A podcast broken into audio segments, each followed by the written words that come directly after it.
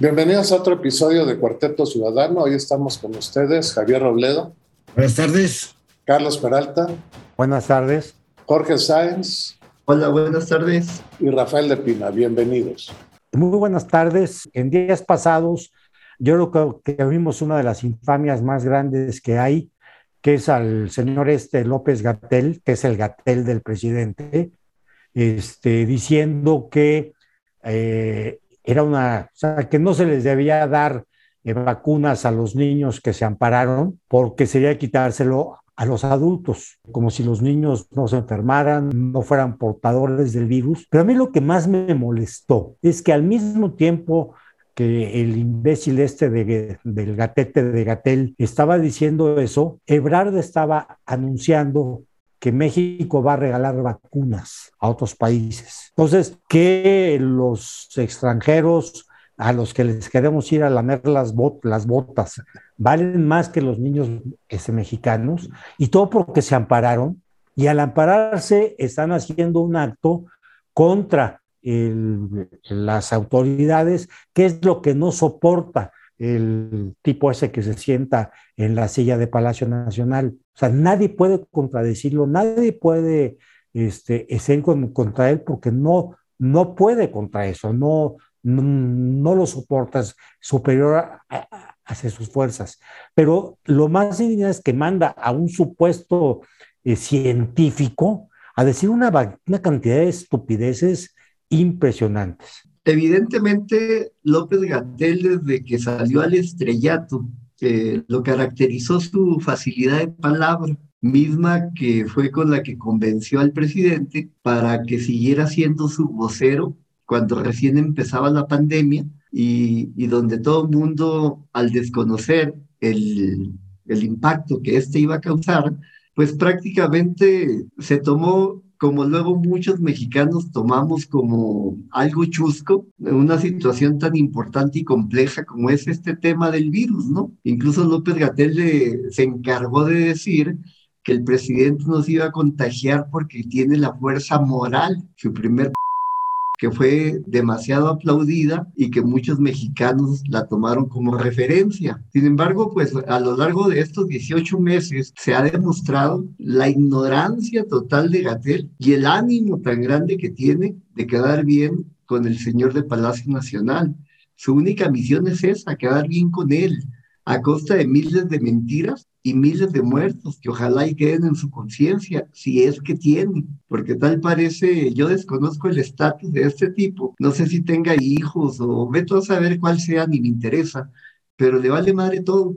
Él lo único que quiere es andar de chupahuevos del presidente. Yo creo que se le podría hacer un juicio y este, hagamos una propuesta para que lo enjuicien por delito de lesa humanidad. Si le achacamos, se reconocen 260 y pico mil de, muertos. Mil, es oficialmente, es oficialmente dice que son como medio millón. Pues sí es, ya es un, delito de lesa humanidad. Yo, yo creo que el problema de fondo es que este señor se ha convertido y se dio cuenta que, que, lo podía hacer por como la gente le empezó a creer. En un, en un segundo ultra, como lo acaban de mencionar hace un rato, es otro ultra igual que su jefe. Entonces, yo creo que el problema psicológico de él es que está mimetizado con el, con el señor de junto. Entonces, él en todas sus actuaciones no se mide en tratar de imitar muchos de los gestos y actitudes del, del otro ultra. Entonces, ese es el real problema, ¿no? Que, que ya perdieron todo pudor, no hay ya es nada que nos pare. Y si está diciendo mentiras o simplemente está ratificando una condición de poder por poder, ¿sí? Porque yo mando aquí y, tiene que ser así. Yo digo que las vacunas no son para los niños y, ¿sabes qué? Sálvese que pueda. Nadie más en el país va a objetar eso porque yo digo esto.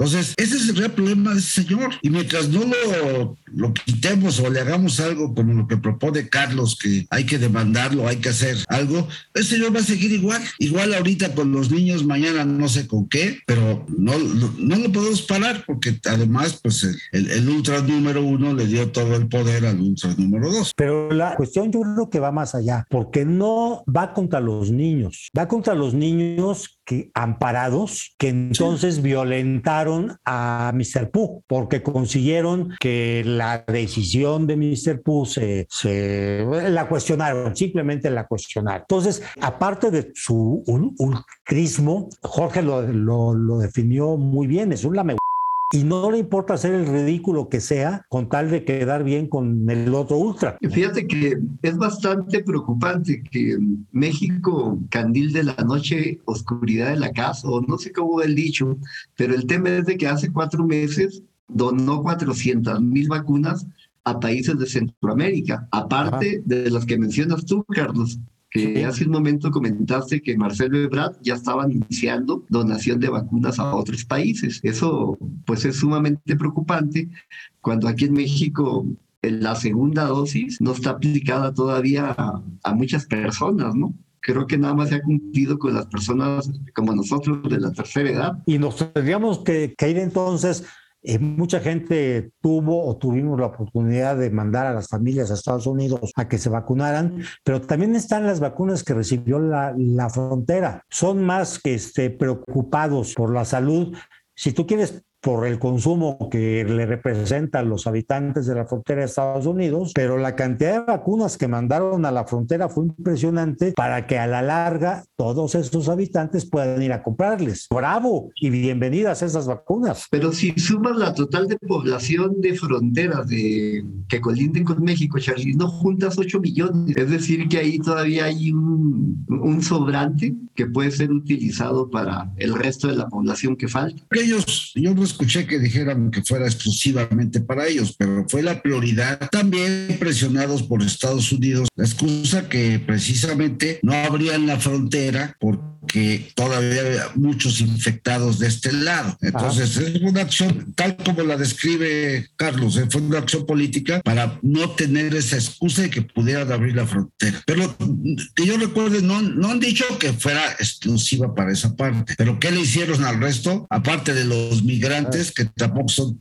20 billones, no sé, no sé dónde estén, como ya, ya le han manejado muchos analistas que preguntan, bueno, ¿y dónde están este, estos millones de vacunas? Porque por más que le contabilizan, no sabemos dónde estén. Esa es la realidad. la verdad es que este tema es un tema que no debería sorprendernos y es una de las razones por las que habría que derrotar a Morena en 2024 es justamente para poder proceder legalmente, no solo contra gente como Gatel, sino contra el criminal confeso que tenemos sentado en Palacio, simplemente hay que tener las versiones estenográficas de las mañaneras para sacar ahí delitos con los cuales lo puede uno encarcelar. Este gobierno es una vergüenza y por supuesto que lo que le molesta al Obrador es que alguien se atreva a decir que no tiene razón en cualquier cosa que diga. Y más si le quieren aplicar la ley en contra, pues eso le indigna porque él es el que representa la única verdad que en este país debe aplicarse. Entonces, ese es el gran peligro con este canijo. Cuando usé la, la palabra de los ultras, y simplemente por poner un ejemplo muy tonto, pero muy real, la ultra ignorancia, la ultra estupidez de no aceptar las cosas y todo el mundo jalar hacia lo que él dice, ¿por qué quitar la estatua de Colón, que es una cosa eh, eh, este, de, historia? Pues, pues, Colón fue, se le atribuye el descubrimiento de América y nunca llegó a México, pero se le atribuye y gracias a eso somos lo que somos ahora, nos guste o no nos guste. Estatua de Colón para poner a una indígena este, y todas, las que le aplauden eso se apellidan, la primera es su bruja esa que, con la que se casó, eh, Müller, este, Sheinbaum, puros apellidos extranjeros, que son los próceres de, del indigenismo en México. López Obrador lo que está buscando es crear la ficción de que en este país somos dos grupos de, de ciudadanos, ¿no? Antes éramos chairos y fifis, ahora resulta que ya son los descendientes de los aztecas y somos los demás. Y, eso, es lo que está tratando de hacer. Entonces, agarrarle el discurso y, y, tú referirte a una mujer olmeca en forma despectiva, pues le das un poquito de razón.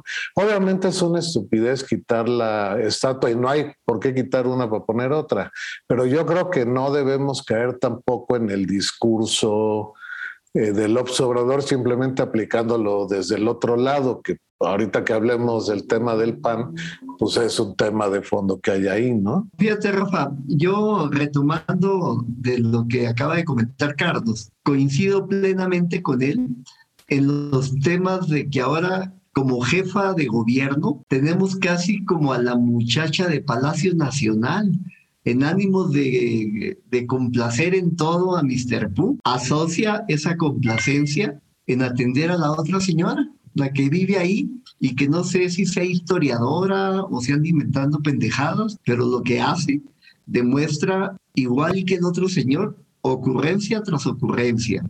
Cambiar la calle de Puente Alvarado por México Tenochtitlán, cambiar el nombre del árbol de la noche triste por el árbol de la victoria. Ahora, cambiar la estatua de, de Cristóbal Colón por una estatua de algún ídolo azteca, pues como que no aporta valor agregado a nada de lo que puede interesarle a un país en su crecimiento. Siguen siendo ocurrencias. Desde hace los cuatro meses que sucedió el accidente, eh, pues ya todo el mundo coincidía que a simple vista veían el pandeo de las vigas. Posteriormente llegaron a la conclusión de que se rompieron los pernos o también que faltaban pernos. Pasó el tiempo y el responsable de esa construcción es la constructora Carso, de un gran magnate que todos conocen, el famoso señor Slim.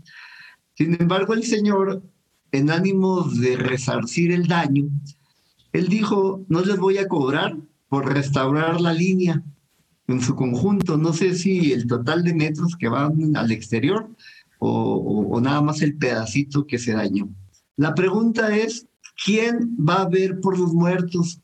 O ahora que este señor se la pasa ofreciendo disculpas y perdón y no sé qué tanta cosa trae eh, como parte de su religión, ¿qué va a pasar con los muertos? Ahora resulta que van a ser los culpables de que haya caído el metro, porque el dictamen que da eh, la compañía noruega es de que estaban pandeadas las bandas y los pernos. En pocas palabras, lo que ya sabíamos cuando ocurrió el accidente, lo vuelven a repetir el día de hoy. Cobraron 26 millones de pesos por ese dictamen tan, pues llamémosle, pues para mí tan frágil. Y ahora resulta que van a contratar a otras empresas de, pues más internacionales, no sé a quiénes, para hacer los estudios de causa raíz, cuando desde el 2012 que esa línea se inauguró, o cuando estaba Brad de jefe de gobierno, se supo la corrupción tan enorme que presentó esa línea. Tan es así que involucraron también al otro jefe de gobierno, Mancera, para que ayudara a tapar y a medio parchar lo mal hecho que estuvo desde el origen del proyecto. Entonces, ¿para qué hacen tanto estudio? Si de antemano ya se sabe quién es el culpable. El culpable, pues ahora sí que fue el origen de la propia planeación de la línea. Y siguen todavía gaste gaste gaste. Y para mí sigue siendo otra vez otro distractor más de Mr. Pooh. Por fortuna para él, se vino lo de la inundación del río Tula, algunos otros distractores ahorita que están de moda, como el temblor de ayer, y el dictamen pasó a un segundo término. Tal vez por eso no lo hayas visto, Charlie. Yo tengo otra versión que escuché hoy porque este, apenas salió. No he visto el, reporte, pero lo que yo escuché hoy es un tanto cuanto diferente a lo que tú dices. Este, ¿Por qué? Porque esa conclusión es una de tres que, que sacaron, es decir, no es la única. ¿sí?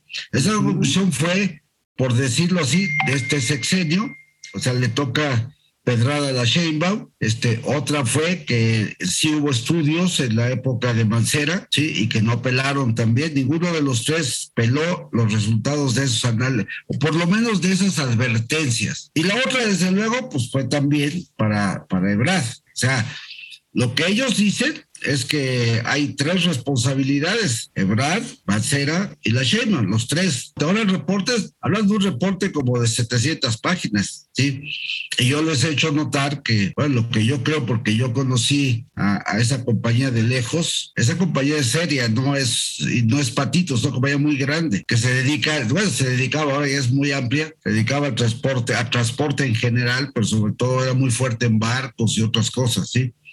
No, yo no la catalogaría así a priori como una empresa patito, ¿eh? para nada. A mí me tocó estar muy cerca de cuando tomaron esa decisión de cambiar la tecnología de trenes. Y esa fue en época de Brad, fueron los asesores de Brad. En varias reuniones discutimos esa, esa posición porque era una posición técnica. Inclusive este amigo mío se fue, le pagaron un viaje a China a ver trenes, porque de origen el, plan era que usaran tecnología china de, este, de ese tipo de trenes para el metro. Entonces se fue a China, platicó, y era de los que empezó a defender de repente la tecnología a base de ruedas metálicas, cuando todo el resto del metro estaba con la tecnología francesa. Claro, sí había elementos como para decir, bueno, es que cuestan muy caras las llantas ya, etcétera, etcétera. En aquella ocasión, al igual que el sindicato del metro, que también se oponía, pues yo le hice notar la historia de ese tipo de problemas de tecnologías que tienen muchos años en las instituciones que, que tienen que ver con técnicas, ¿no? como era Luz y Fuerza, como es Comisión, como es Pemex. ¿Por qué? Porque hay cambios de tecnología que simplemente no son convenientes por el costo del entrenamiento que tienes que hacer y que de todas maneras tu gente está entrenada para hacer eh, la otra parte, ¿no? Nosotros lo vimos en, Luz y Fuerza y efectivamente mantuvimos mucho tiempo un tipo de redes que después eran clasificadas como vieja, pero que si tú le quitas los únicos que sabían manejar esas redes éramos nosotros. Era una este, decisión más política que técnica. La otra parte que, que en aquel entonces se manejaba, pues era exactamente lo mismo, ¿no? El sindicato se oponía porque decía, espérate, yo tengo a toda mi gente entrenada con la tecnología tecnología de llantas de hule, la francesa, y ahorita me vas a cambiar y claro, te va a costar más y a mí también porque pues, hay que entrenar a la gente, hay que aprender la y todo. No que no fuera factible, de hecho pues así lo fue, pero nada más quiero poner el resultado después de esos años, después de cuando tuvimos discusiones porque yo sí le decía, pues aguas con esos cambios y él decía, no, no, sí, sí es posible, está bien. ¿Cuál es el resultado ahorita? Diez años de qué pasó. Díganme ustedes cuántas líneas del metro han cambiado a tecnología de llantas de este, metálicas. Ninguna otra. Y supuestamente iban a empezar un cambio de tecnología y que eso iba a ser positivo, etcétera. Entonces, ¿qué ocurre? Pues de todas el metro tiene que seguir con, su misma tecnología antigua, le está costando igual de caro o más caro, a lo mejor mantenerla, pero aquello que ellos este, supuestamente iban a hacer, nunca lo hicieron y, y, sí pasó lo que mucha gente predijo, es decir, esa tecnología no están preparados, cometieron muchos errores. El, el dictamen dice que hay errores en la construcción, errores que, eso es parte de lo que van a aprobar también. Después hay errores ya en la instalación y hay errores de que no hicieron ninguna acción cuando se advirtió en efectivamente análisis que hicieron tanto en la época de Mancera como ahora en la de Sheinbaum, antes de que ocurriera el, el, este, el accidente. ¿sí? Entonces, ya que se libere un poco más de información escrita, pues hay que leerla y seguro si hay algún comentario extra, pues este, lo hacemos. Pero por ahí va, yo catalogaría muy simple y terminaría mi intervención con decir, el mal está de origen Sí, el culpable fue Ebrard por cambiar de tecnología, nada más por ese detalle. Yo sigo observando dos grandes aspectos a considerar. Obviamente, el primero es eminentemente político y tiene mucho que ver con la, los candidatos a presidente de la República que tiene Mr. Pu, que es la, la señora anticientífica Sheinbaum y también este Ebrard, ¿no? Y por consiguiente, pues yo no creo que vayan a llegar a golpear a ninguno de los dos. Y el otro aspecto que percibo es de que cuando la señora Sheinbaum estaba de responsable de la delegación de Tláhuac, ocurrió en el 2017 la caída del famosísimo colegio Repsamen, donde también fallecieron algunas personas. En ese entonces, y, y recientemente ha salido a la luz, de que inmediatamente detuvieron y giraron orden de aprehensión en contra de la directora y dueña del plantel, así como el director de obras que otorgó el permiso para construir un tercer piso. En una diligencia tan elemental donde existe este tipo de, personas fallecidas, como que rápidamente llegó un dictamen y ahora que esto fue mucho más grave políticamente y que también hubo una cantidad importante de fallecidos, se la van a llevar con estudios y espero en que la confianza que tienen de las empresas que están contratando Ojalá terminen ese dictamen antes de que acabe el sexenio. Veo difícil, ¿eh? Porque de otra manera yo no creo que a Slim lo pongan en tela de juicio y lo vayan ante un tribunal y de inmediato lo metan a la cárcel, porque él sería el responsable de la construcción de ese pedazo de tramo. Y él se la quitó diciendo, yo se los pago. Pero insisto, ¿quién le va a pagar a las personas que fallecieron? Si no es de que les paguen, ¿cómo van a resolver ese problema tan grave, sobre todo a los familiares y a los deudos que dejaron? Es un tema bastante complejo y, con dinero se lo van a quitar y, y dinero que no es suficiente para resolver un problema de solución a una familia, creo que le dieron 20 mil pesos. Por ahí va la historia. Se había hablado de los tres políticos, pero el, el cuarto jugador en esta es el constructor. Y yo creo que el constructor por lo menos pudo haber dicho, oye, tu tecnología no sirve, yo no le entro con esa tecnología, o algo, ¿no? El señor Delgado pudo haber dicho algo, ¿no? Así es. Mister Delgado no dijo absolutamente nada. Es que en esos tiempos, Marcelo era el poderoso de la Ciudad de México. Tuvo varias, varios canales de negocios con la Ciudad de México. Entonces, desde luego que y, Mario Delgado pues era su espadachín financiero. Tendríamos que enumerar no nada más eso, sino varios tipos de negocios que Ebrard eh, quería hacer. Entonces, no dudo que este, eh, el origen, haya sido pues, precisamente consejos de negocios más que consejos de otra cosa. Cuando me refería yo al señor Delgado, no hablaba de Mayo Delgado, sino era una forma de burlarme de la traducción de Slim. Es un buen camuflaje ese. ¿eh?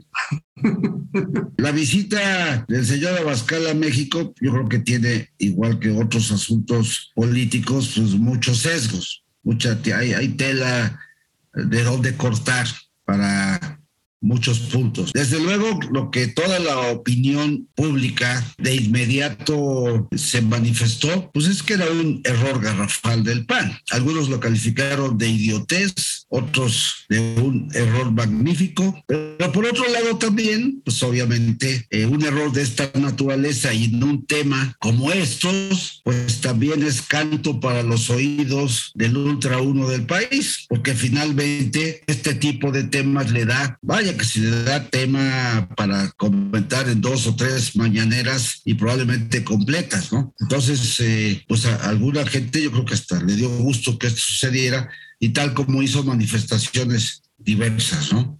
Eh, y otro, otro este, aspecto importante que habría que tocar y esperar también opiniones de todos ustedes es que esto pues impacta también a lo que es la alianza que hicieron con el, el PRD y el PRI. Digo, eh, le pega. ¿sí? Es uno de los aspectos que pues ellos tranquilamente pueden protestarles, ¿no? Ahora sí que por qué te atreves. Aunque de fondo pues, ellos se pueden defender diciendo esto es una minoría del PAN, esto no es el PAN, etcétera, etcétera. Pero finalmente sí son temas que ellos pueden este, alegar.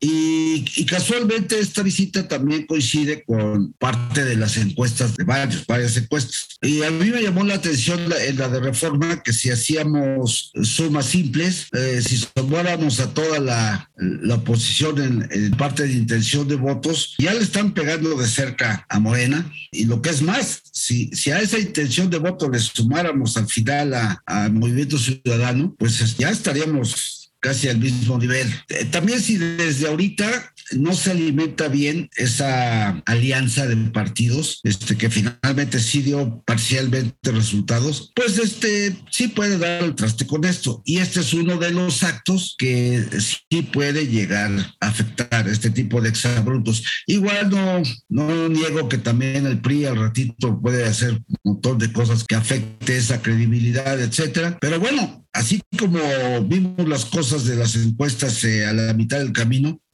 creo que si el único camino para poder llegar a competirle a Morena Real pues es que esta alianza se enriquezca, se mantenga. Y este tipo de actos no necesariamente abonan a esa parte. Y por último, como lo alega el PAN, espérate, esto no, no, fue de un partido, fue de unos cuantos, no todos lo votaron, y los que comparamos o comparan con la visita de Morales o muchas manifestaciones de la gente del Partido de Trabajo que ha ido al, Foro de Sao Paulo, cosas de ese tipo, pues tú dirías, bueno, es lo mismo, ¿no? Unos van al Foro de Sao Paulo y otros van, otros invitan a, a este a Bascal se, equilibra, pero, pero la democracia mexicana no está preparada para eso. Yo creo que, que difícilmente esto va a trascender, porque uno, el pueblo bueno y sabio creo que no entiende que la visita de Abascal. Acuérdense con Fox que hubo otro Abascal, que era de los líderes del Yunque, y lo trataron de, es que es ultraconservador, es ultra, o sea, de, eh, el Yunque finalmente fue, sí fue un movimiento de, de México, de los ultracatólicos, etcétera, y ultraconservadores, y no pasó nada. Y yo creo que es difícil que Juan Pueblo bueno y sabio entienda estas cosas. O sea, como que es algo muy de, de élites, y perdón, no, no, no estoy ningunando hacia nadie, pero creo que sí es una guerra de, de élites. Y entonces se me hace muy, sí es una pifia y, imperdonable, pero creo que difícilmente va a trascender. Fue muy desafortunado que lo hayan invitado el coordinador del PAN y sobre todo que lo hayan acompañado algunos diputados de la bancada y no sé si firmaron algún acuerdo donde iban a participar con el partido Vox de Santiago Abascal, pues le están dando prácticamente materia de trabajo a, a, Mr. Pooh para que tenga por lo menos unas 50 mañaneras cada vez que se acuerde lo vuelve a sacar. Con lo especial que es el señor, casi invitó a salir del closet a todos los conservadores y los ultraconservadores. Entonces, él, está aprovechando esto como algo demasiado grave para que su audiencia lo vea de esta manera. Y si tengo entendido que ese partido es de ultraderecha y es antifeminista y va en contra del aborto y también va en contra de todos los movimientos LGBT, más no sé qué número va ni en qué letra, pues prácticamente pues muchos mexicanos estarían en contra de que tan siquiera se haya acercado a México un español.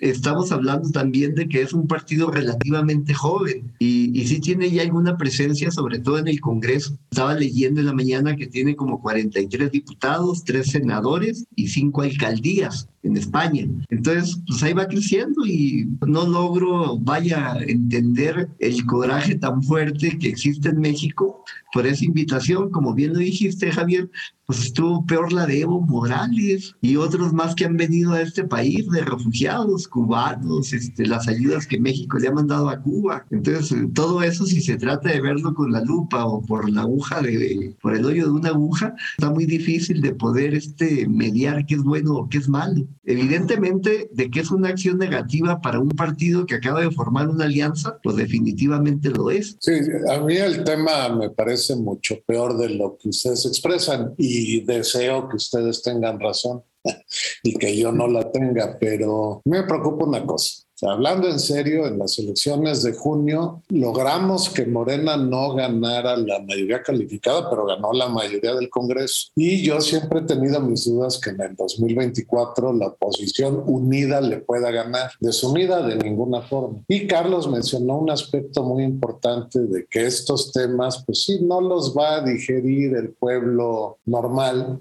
sino las élites. El problema es que muchas élites o muchas personas de la élite centrista o moderados, como me considero yo, no podemos votar por el PAN si se pone del lado de un partido como Vox, que es el partido que recoge las herencias fascistas del franquismo en España. Entonces, a mí me tiene muy preocupado, me tiene muy desalentado el tema, porque si a mí me preguntas hoy, ¿votarías por la alianza del PAN, no sé qué, no sé qué? No, no votaría. ¿Por qué?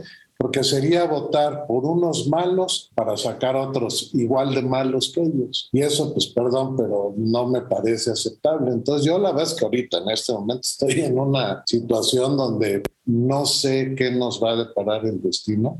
Ojalá que el PAN se ponga las pilas y, y haga entender que hay un grupo minoritario dentro del PAN que coincide con estos. Y para eso lo primero que tiene que hacer es cambiar al coordinador del, del Senado. 15 de los 25 diputados del PAN firmaron el compromiso de Madrid, que era la carta que traía este Abascal para que firmara. Eso es el 60% de la bancada del PAN. Y ya corrieron a un cuate que manejaba las redes sociales y creen que con eso se va a acabar, pero mira, el, líder de la fracción o es un idiota y dejó que este cuate lo manipulara para que invitaran a Abascal o está de acuerdo en lo que pasó. Entonces, yo no veo cómo el PAN sin cambiar al coordinador del Senado y sin hacer de lado a senadores como Lili Telles, que ahí estaba metida en este rollo, pueda recuperar algún respeto poquito por parte de los ciudadanos que con unos cuantos miles de nosotros que no votemos por ellos, no hay forma de ganarle a Moreno.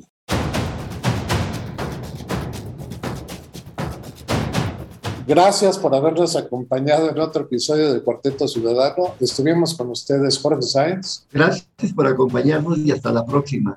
Carlos Peralta. Buenas noches y gracias por estar con nosotros. Javier Robledo. Luego, buenas tardes. Y Rafael de Pina. Hasta la próxima.